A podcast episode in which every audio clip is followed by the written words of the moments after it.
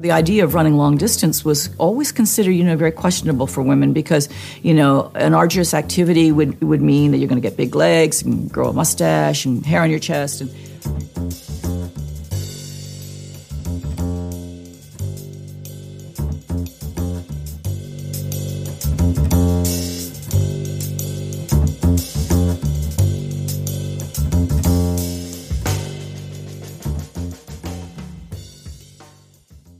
Das war Catherine Switzer. Und die Geschichte, die ich heute erzählen möchte, ist, wie sie 1967 im Alter von 20 Jahren für ein Eklat sorgte und sozusagen augenblicklich zu einer Art Legende wurde.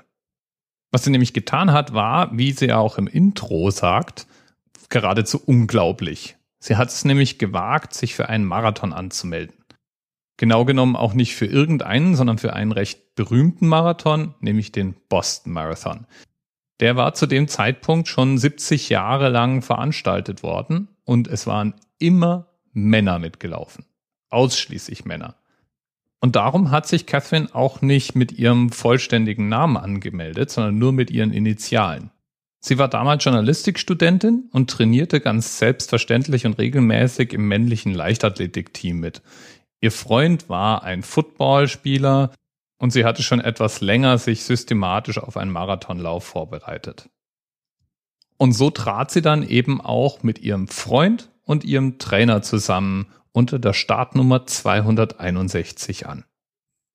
Catherine war jetzt allerdings keine Aktivistin oder Kämpferin für irgendeine Sache. Sie wollte schlicht einfach nur diesen Marathon laufen und hat sich praktisch reingeschmuggelt. Ihr kam allerdings der Zufall zur Hilfe, denn mit ihrer Startnummer und der Position, an der sie loslief, lief sie in der Nähe des Pressewagens mit. Und wenn 70 Jahre lang eine Veranstaltung männerdominiert war, dann ist natürlich eine mitlaufende Frau eine Sensation. Oder zumindest mal berichtenswert. The world's most famous foot race even attracts a leggy lady, Kay Switzer of Syracuse. So there we were with my coach, Arnie Briggs, and my boyfriend, an All American football player, Tom Miller. When other runners would come by, they would say, Oh, it's a girl. And they were so excited. And Arnie was saying, Yep, I've trained her. Die Teilnehmer des Rennens und die Presse fanden also Catherines Teilnahme großartig. Nicht so der Direktor der Veranstaltung. Der war auch mit dem Wagen und beschloss, der Sache ein Ende zu setzen. Er sprang aus dem Wagen und stürmte auf Catherine zu schreiend und versuchte ihr die 261 vom Trikot zu reißen und sie vom Rennen auszuschließen. Das Ganze nahm ein jähes Ende, weil natürlich Catherines Freund, du erinnerst dich, der Footballspieler, sich das nicht lange angeschaut hat, sondern das, was die Amerikaner einen Full-Body-Block nennen, mit ihm gemacht hat. Womit diese Diskussion natürlich zunächst mal beendet war. Das alles bis hierhin fand, wie gesagt, direkt vorm Pressewagen statt und die hielten natürlich drauf. Und ab da war Catherine auch klar, dass jetzt kein Weg mehr daran vorbeiführen würde, dieses Rennen auch zu beenden. I'm going to finish this race on my hands and my knees if I have to. Because nobody believes that I can do this. And suddenly I realize, you know, if I don't finish this race, then everybody's going to believe women can't do it and that they don't deserve to be here and that they're incapable. Und natürlich hat sie das Rennen abgeschlossen.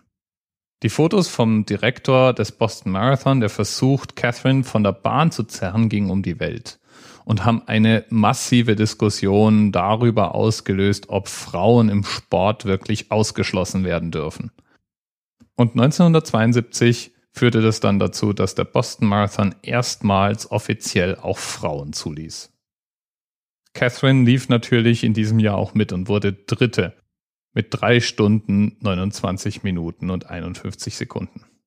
Und was eigentlich mal als eine Art Gag begonnen hat, änderte Catherines komplettes Leben, wie sie auch selber sagt. Sie lebt auch praktisch davon. Sie hat mehrere Bücher geschrieben. Sie lief seither in verschiedensten berühmten und weniger berühmten Marathonläufen mit. Sie betreibt ein Projekt, das Frauen unterstützt und kann ganz eindeutig von sich behaupten, dass sie die Welt ein bisschen verändert hat. Zum Besseren, wie ich finde. Bis bald. TMRS 10, 9, 8. The experience of 47 individual medical officers. Was hier über die Geheimzahl der Illuminaten steht. Und die 23. Und die 5. Wieso die 5? Die 5 ist die Quersumme von der 23.